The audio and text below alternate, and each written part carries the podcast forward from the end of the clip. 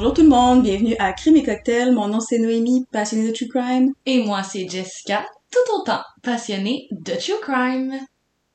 On est vraiment content de vous revoir aujourd'hui pour notre épisode spécial Zodiac. Si vous l'avez bien compris, le principe de notre podcast à Noémie et à moi, c'est qu'à chaque semaine, on s'échange le micro pour se faire découvrir des histoires que l'une et l'autre ne connaissons pas.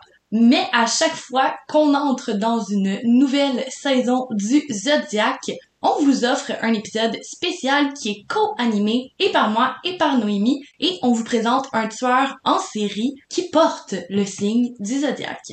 Aujourd'hui, pour la saison du Verseau, on boit un de nos drinks emblématiques, l'espresso martini. Pour notre espresso martini, on a fait quelques petites modifications. On prend un shaker, on met de la glace. On va mélanger un once et demi de vodka, deux onces de Kahlua. Le Kahlua, c'est une liqueur de café qui est composée de café, de sucre et de rhum. On va aussi ajouter deux onces d'espresso et un quart d'once de sirop simple. En toute honnêteté, nous, on a substitué le sirop simple pour du sirop Torani à la noisette et je recommande. Oui, c'est vraiment bon.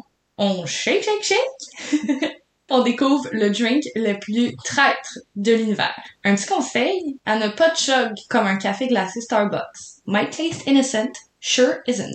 J'ai une passion pour les martinis. Mon martini préféré, c'est celui comme James Bond, avec de la vodka dedans. Ah ouais? Dirty Martini, ouais, mais celui-là, je l'adore.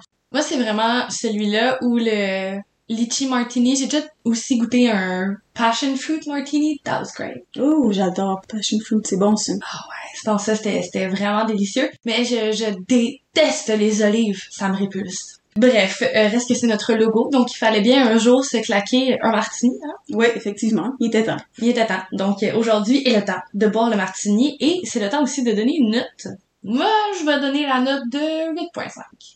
Moi aussi, je pense, euh, pas parce que le drink est pas bon ou quoi que ce soit, il est très bon, c'est juste que c'est un drink qui sort pas de l'ordinaire, c'est quelque chose d'assez simple, basic à, à faire, on dirait. Là.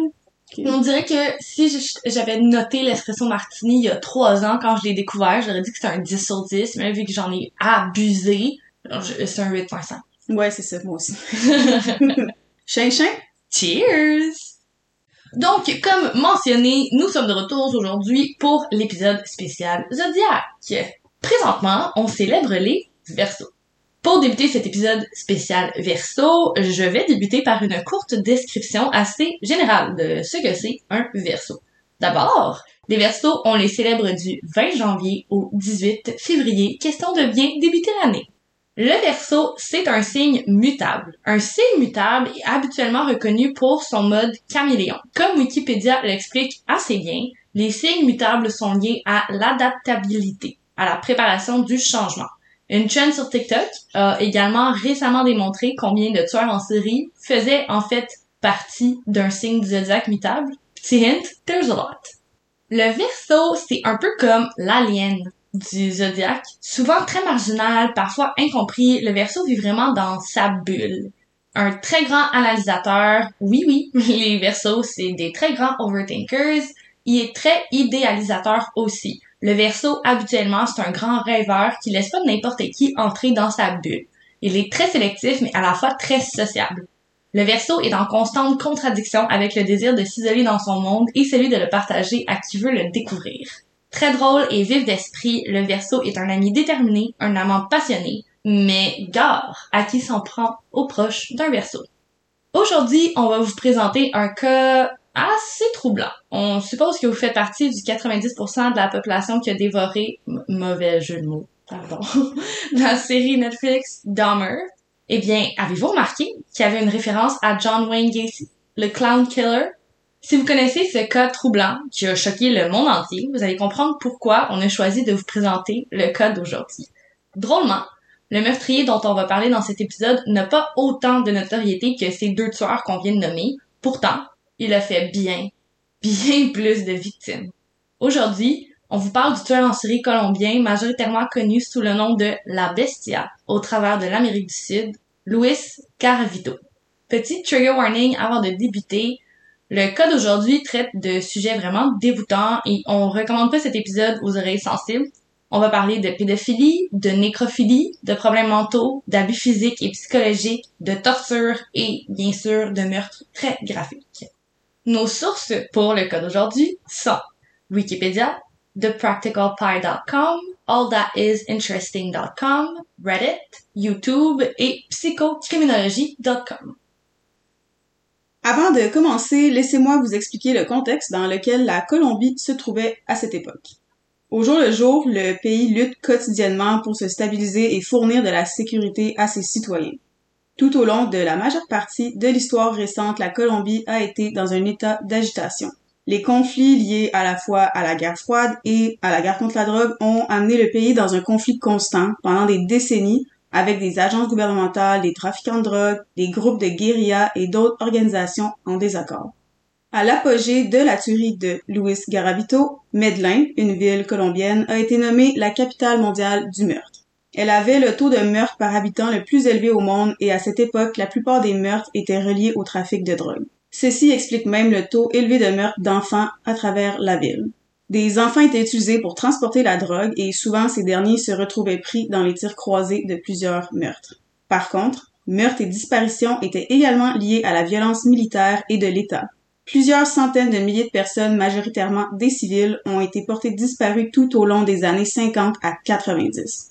En plus de ça, des cultes ou d'autres groupes violents étaient responsables pour beaucoup de meurtres à travers le pays. Dans certains de ces meurtres, Garavito infligeait le même genre de torture pour faire croire que ses victimes étaient en fait des victimes de gangs de rue ou de cultes. Ces tortures incluent des horreurs telles que couper des doigts et des orteils. Luis Garavito est né le 25 janvier 1957 à Genova, en Colombie. Il est l'aîné de la famille et a trois petits frères et trois petites sœurs. Les parents de Luis sont deux personnes extrêmement violentes avec leur enfant. Rosa, la mère, avait un tempérament explosif et ne s'occupait presque pas d'eux. Le père, Manuel, quant à lui, est un alcoolique qui abuse de sa famille. Il frappe ses enfants et les agresse sexuellement. La nuit, alors que Louis dort avec son père dans le même lit, il est attouché à de nombreuses reprises. Il a donc une enfance extrêmement traumatisante et malheureuse, grandissant dans la pauvreté et les abus. Puisque les Verseaux sont reconnus comme des êtres qui, parfois, peuvent s'isoler facilement afin de vivre seuls dans leur petit monde, ouais, ben, c'est pas tant un bon début pour la vie de Louis Garavito. On comprend qu'il a subi de nombreux traumatismes et ce dès un très jeune âge. À seulement six ans, il tente de s'interposer alors que son père bat Rosa, sa femme, alors qu'elle est enceinte et pour le punir, Manuel attache son fils au tronc d'un arbre et le frappe longtemps avec une branche. Malheureusement, les choses à l'école ne se passent pas mieux qu'à la maison. Il est victime d'harcèlement et d'intimidation par ses camarades qui le surnomment Doodles, et qui est gribouillé.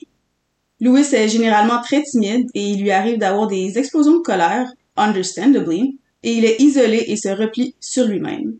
Bien que les professeurs soient témoins de ce que les autres enfants font subir à Louis, ils ne font absolument rien pour intervenir. Ça se fait aussi qu'il a été battu par ses professeurs parce que c'était une pratique légale à cette époque.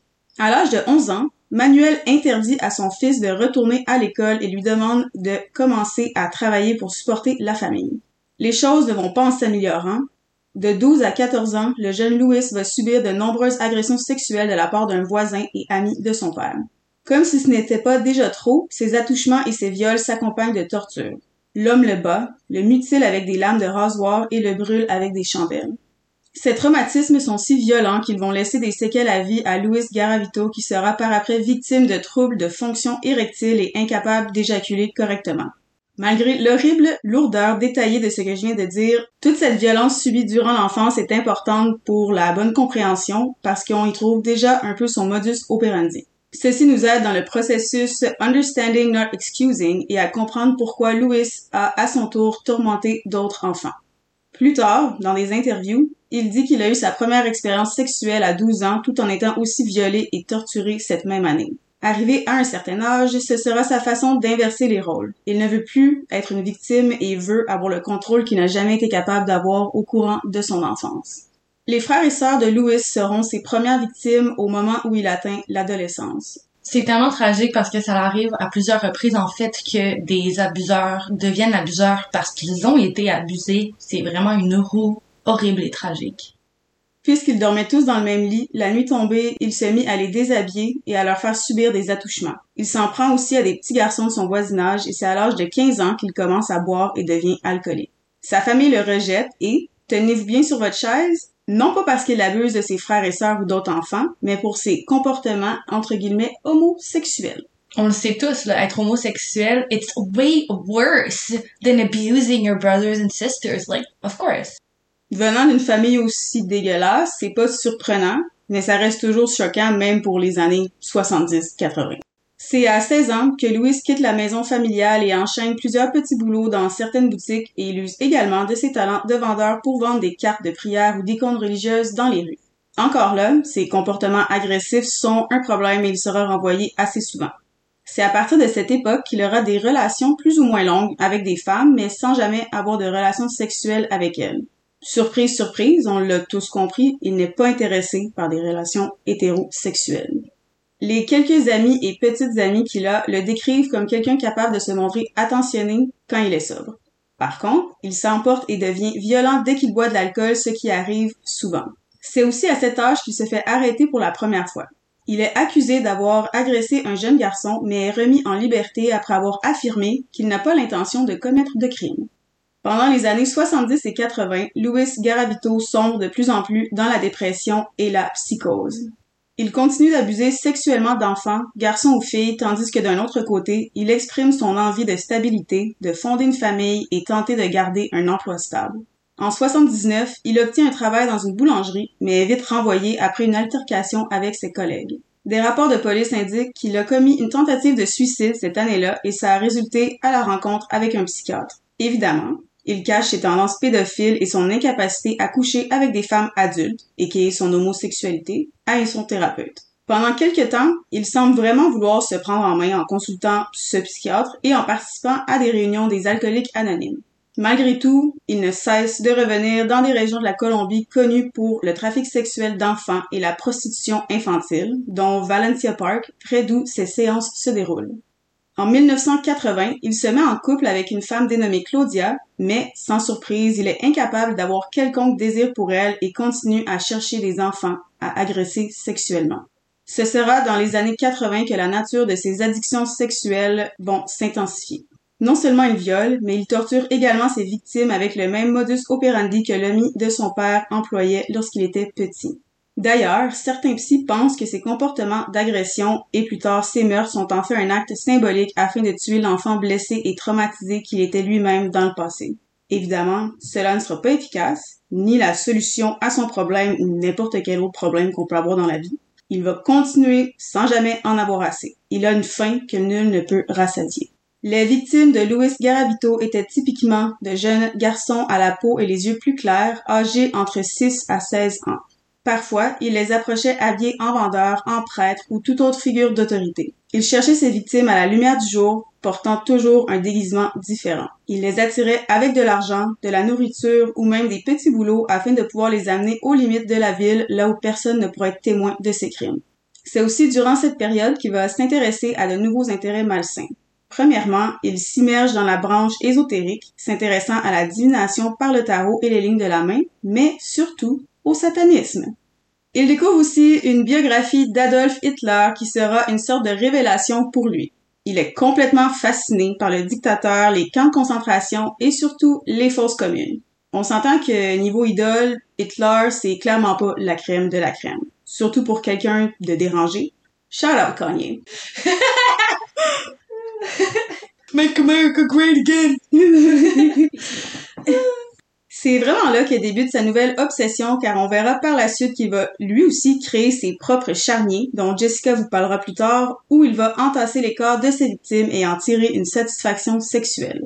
Pendant cette même période, il se passionne aussi des tueries de masse et rêve de posséder une arme automatique afin d'assassiner toute sa famille et se suicider par après. On n'a pas toutes les mêmes rêves dans la vie. Non, vraiment pas. Bref, pendant les années 80, la psychose de Louis Garavito s'intensifie. Il pense communiquer avec des esprits au travers d'une planche de Ouija et croit avoir des conversations avec le diable qui lui ordonne de faire du mal aux enfants. Comme s'il avait besoin d'un esprit quelconque pour ressentir ses désirs. La déviance sexuelle de Louis Garavito ne cesse de pousser les limites de l'imaginaire, ça, c'est chose certaine.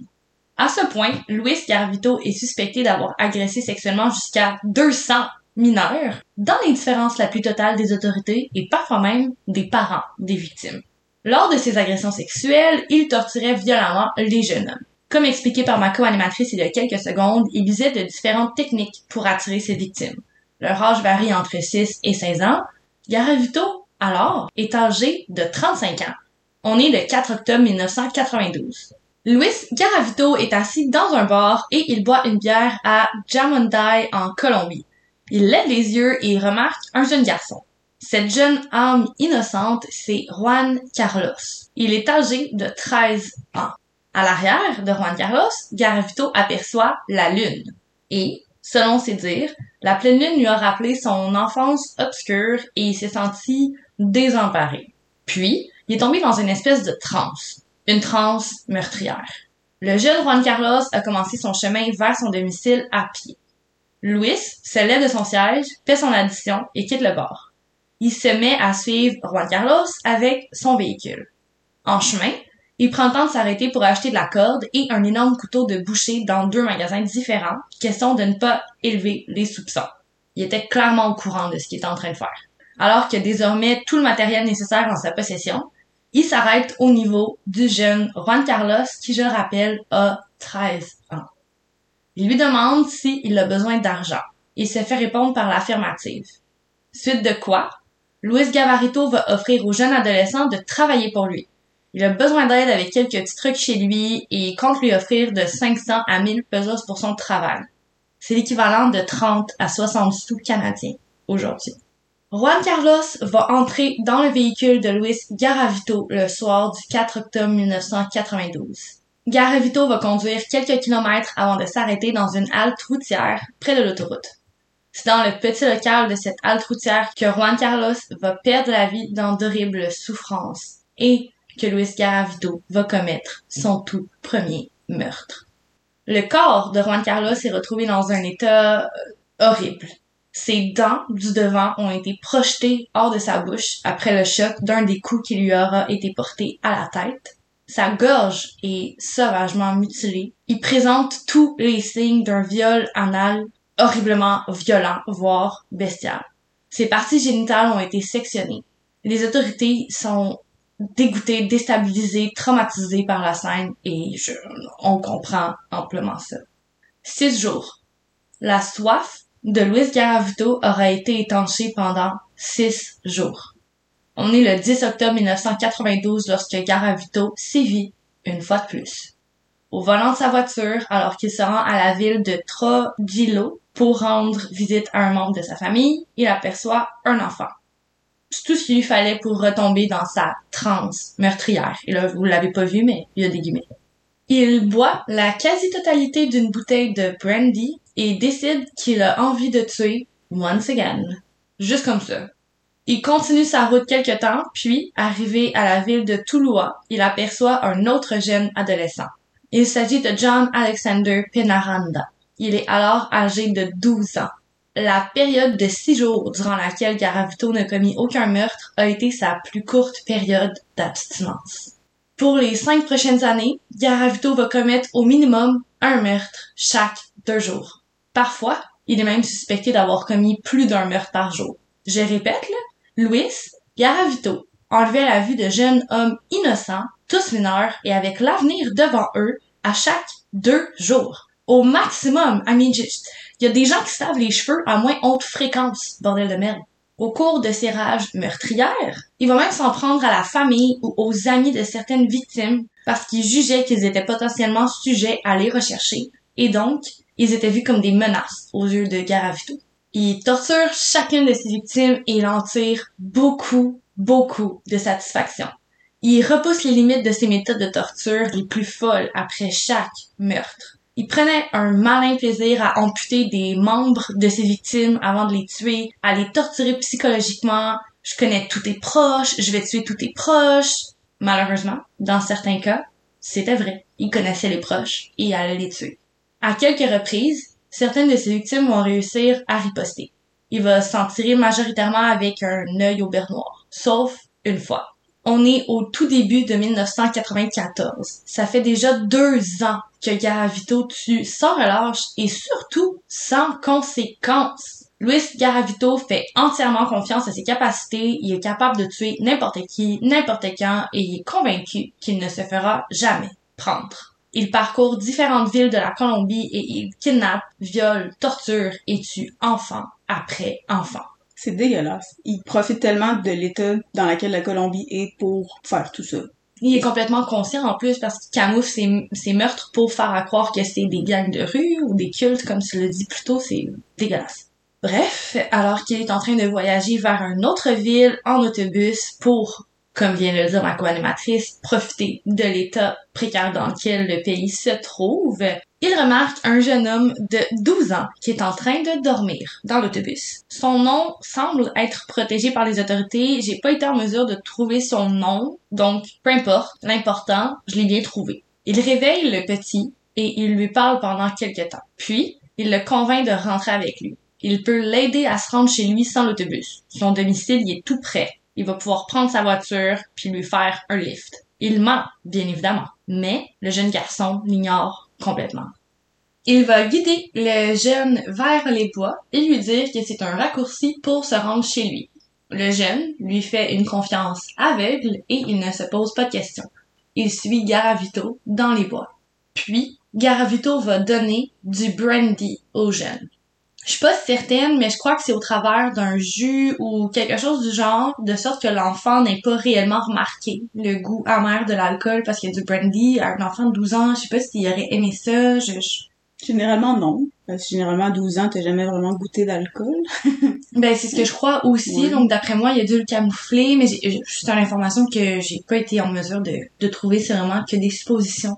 Bref, lorsque Garavito et le jeune enfant atteignirent un ravin, Garavito se rue sur l'enfant.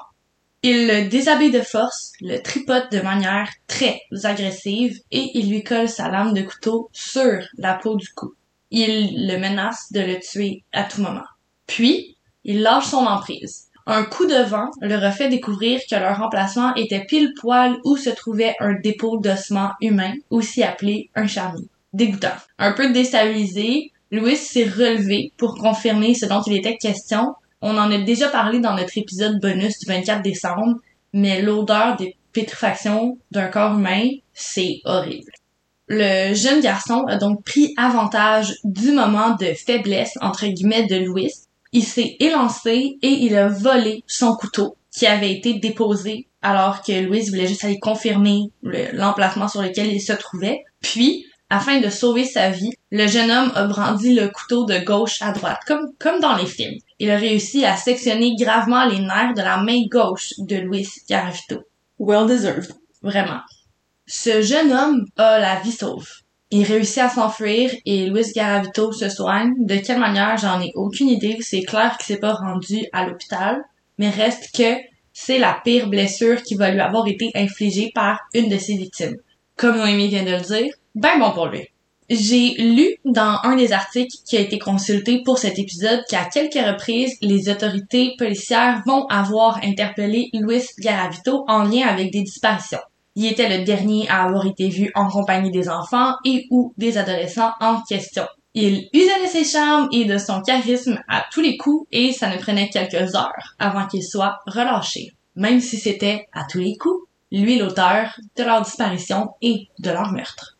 J'ai également lu que lorsque le corps de la personne disparue était retrouvé, souvent démembré, les policiers n'arrivaient plus à remettre la main sur Garavito. Il était déjà en chemin vers une autre ville de la Colombie. Cependant, je me demande si c'est vraiment impossible pour les autorités de se contacter de ville en ville à cette époque-là en Colombie. C'est sûr que c'est super différent du Canada, États-Unis, qu'on est habitué, parce que en plus de, comme j'ai dit tantôt, l'état de l'état du pays était horrible. Ils ont peut-être pas les mêmes ressources que nous aussi dans à cette époque-là. Hmm. Je me dis que ça, ça a dû jouer. Ben en fait, ça a joué pour beaucoup dans, dans le cas qu'on a aujourd'hui. Mhm, c'est clair. Euh, Est-ce que vous vous souvenez du moment durant lequel Garavito est tombé sur un charnier? Ça fait comme quelques secondes. Ben, comme le brièvement mentionné Noémie plus tôt, Garavito s'est, lui, bien souvenu de la fascination qu'il a ressentie ce jour-là. Ça aura tout de même permis à un des seuls survivants de Garavito de s'échapper, alors safe to que ça a marqué l'esprit tordu de Garavito. À un certain point, il décide, à son tour, se créer son propre dépotoir. How fucking gross! Un beau jour de 1998, les autorités policières tombent sur le charnier. Ils découvrent de nombreux corps et dégoûtés, ils débutent leur enquête. Ils déterminent très rapidement que les victimes ont toutes été abusées, torturées et tuées par le même individu. C'est toujours le même modus operandi. Ils défrichent une note qui avait été laissée sur les lieux. Captain Dum Dum is about to get caught. Ils se rendent au domicile de la petite amie du moment de Luis Garavito, puisque c'est ce que la note leur indique de faire.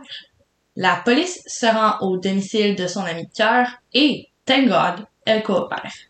Elle leur remet tout ce dont ils réclament. Ils vont donc quitter le domicile armés de ses souliers, un carnet, ses lunettes ainsi que quelques items personnels diversifiés. Ils relient tous les meurtres à Luis Garavito. Et ce, c'est grâce à tout ce qu'ils auront obtenu à la résidence de sa copine. C'est le 22 avril 1999 que les policiers passeront finalement les menottes à Luis Garavito. Je veux juste dire, on est en 99 quand il se fait arrêter. Son premier meurtre a été commis en 92. Pendant huit ans, il a tué, torturé, abusé des âmes innocentes sans se faire prendre.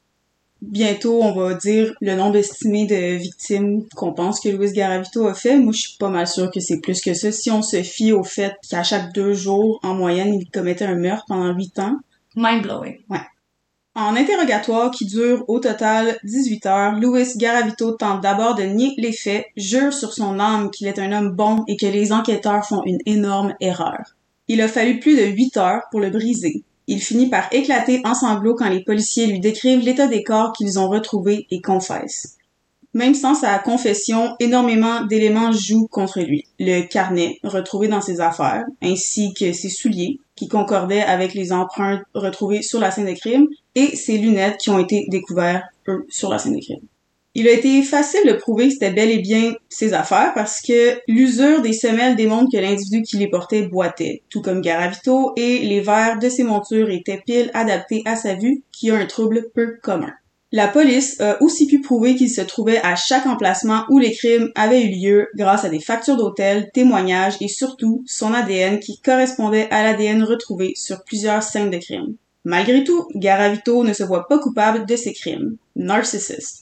Il clame qu'à chaque moment des crimes, il était possédé par un esprit diabolique qui utilisait son corps comme un outil pour les commettre. Une évaluation psychiatrique a révélé qu'il a un trouble de la personnalité antisociale. Ce trouble se caractérise par un motif persistant de mépris pour les conséquences et les droits des autres. Luis Garavito est donc inculpé pour 172 meurtres sur le territoire colombien. Il est jugé et reconnu coupable pour 138 meurtres sur les 172 faute de preuves matérielles suffisantes pour les 34 autres meurtres. Cependant, il est suspecté d'avoir également commis des meurtres dans les pays avoisinant la Colombie tels que le Venezuela et l'Équateur. Il reçoit la peine record de 1853 années de prison, la peine la plus longue jamais rendue en Colombie. Par contre, les lois colombiennes ne permettent pas l'application de telles peines d'emprisonnement qui sont plafonnées à 40 ans maximum et là où la peine de mort est interdite. Ces mesures ont été prises initialement pour combattre la corruption et éviter que des opposants politiques ne soient éliminés de cette façon. Comme on dit au Québec, attachez vos trucs avec de la broche parce que vous êtes sur le point de tomber, encore une fois, en bas de vos chaises. Puisqu'il est considéré que Garavito a coopéré avec la police en aidant à retrouver les corps, sa peine a été réduite à 22 ans d'emprisonnement. 22!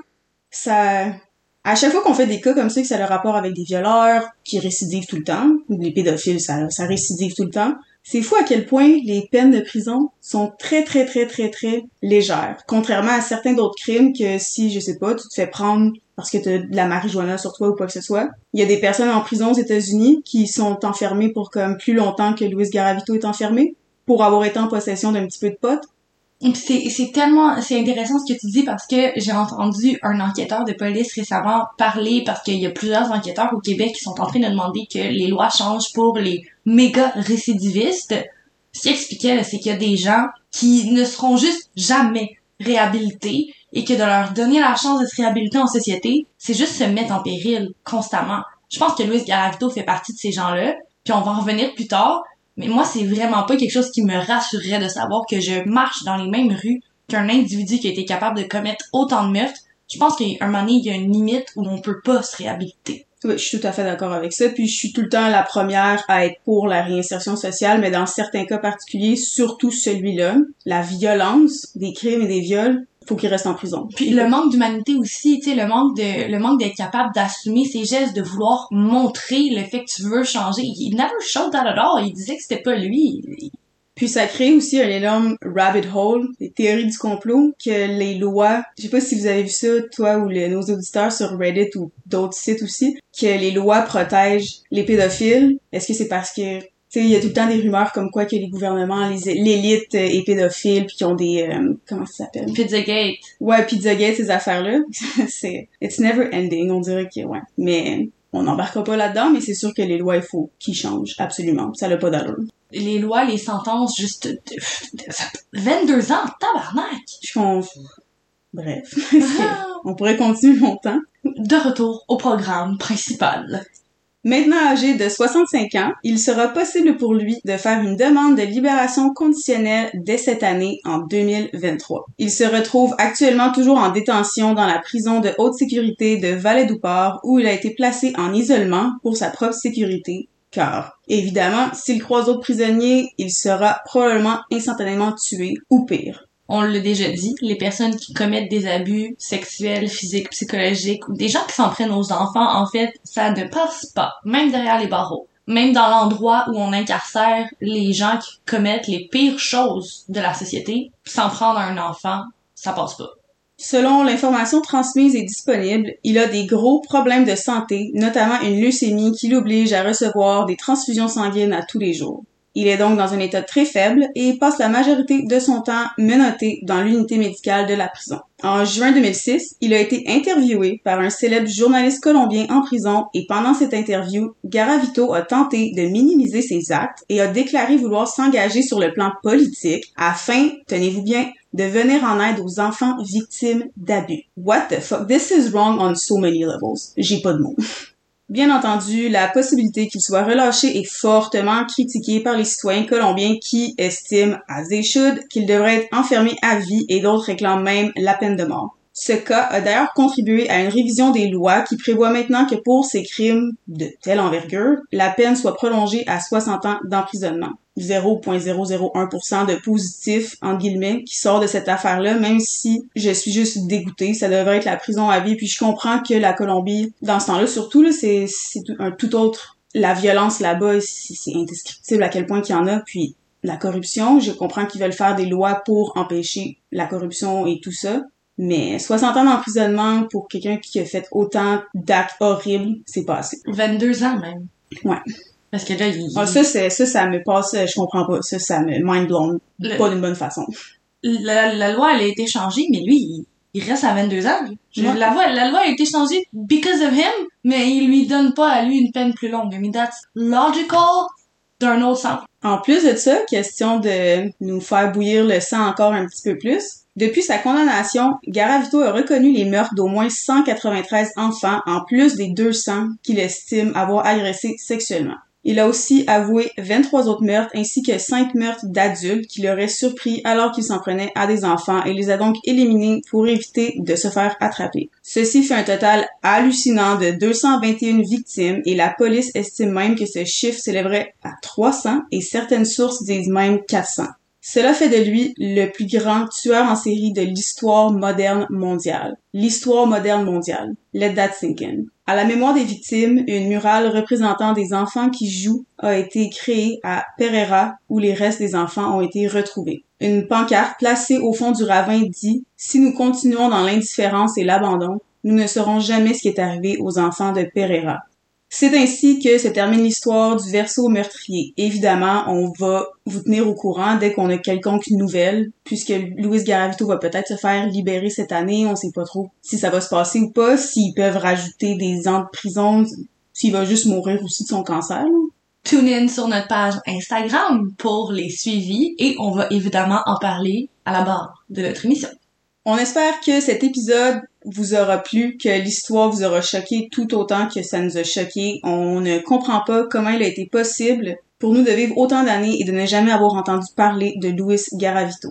Quand vous allez partager l'histoire de cet être tordu, on espère que vous prendrez le temps de souligner à quel point les enfants et la famille de ceux-ci ont souffert inutilement. La torture, l'abus et la douleur dans lesquelles ces âmes innocentes ont perdu la vie ne doit pas être oublié lorsqu'on partage l'histoire troublante de celui qui sera appelé la bestia, la bête. Merci beaucoup pour votre écoute. Un petit rappel pour vous demander de nous laisser des notes sur Spotify et sur Apple Podcasts. N'hésitez pas à partager nos épisodes et à les commenter. Vous ne savez même pas à quel point ça peut nous aider et à quel point ça nous fait plaisir. Aussi, n'hésitez pas à nous envoyer des messages privés sur Instagram à Crime et Cocktail Podcast. On répond à tout le monde et on adore échanger avec vous sur nos épisodes et sur nos cocktails. Vraiment, sérieux, faites-le, ça nous fait tellement plaisir. Tellement, tellement, vous savez même pas à quel point ça illumine nos journées. Pour faire honneur à notre tradition, Jess, est-ce que tu veux nous offrir un petit teaser pour l'épisode de la semaine prochaine? Oh yes, ma chum, cette semaine, j'ai l'impression que si j'en dis trop, je vais vraiment divulgacher le tout, alors ça va être un teaser bien bien court. La semaine prochaine, je présente un cas qui m'a complètement choqué, comme à chaque semaine, et on retourne aux États-Unis, nos chers amis du Sud. Comme j'ai dit dans un autre épisode, quand on veut se rappeler à quel point l'humanité est dégoûtante, il y a le true crime et les États-Unis. La semaine prochaine, on se plonge dans un cas de brutalité policière. Et j'ai juste une chose à dire. Black Lives Matter. That's that's all. Drop the mic. Donc, on se retrouve la semaine prochaine Pour un prochain épisode de Crème et cocktail. Cheers guys! Chien chien!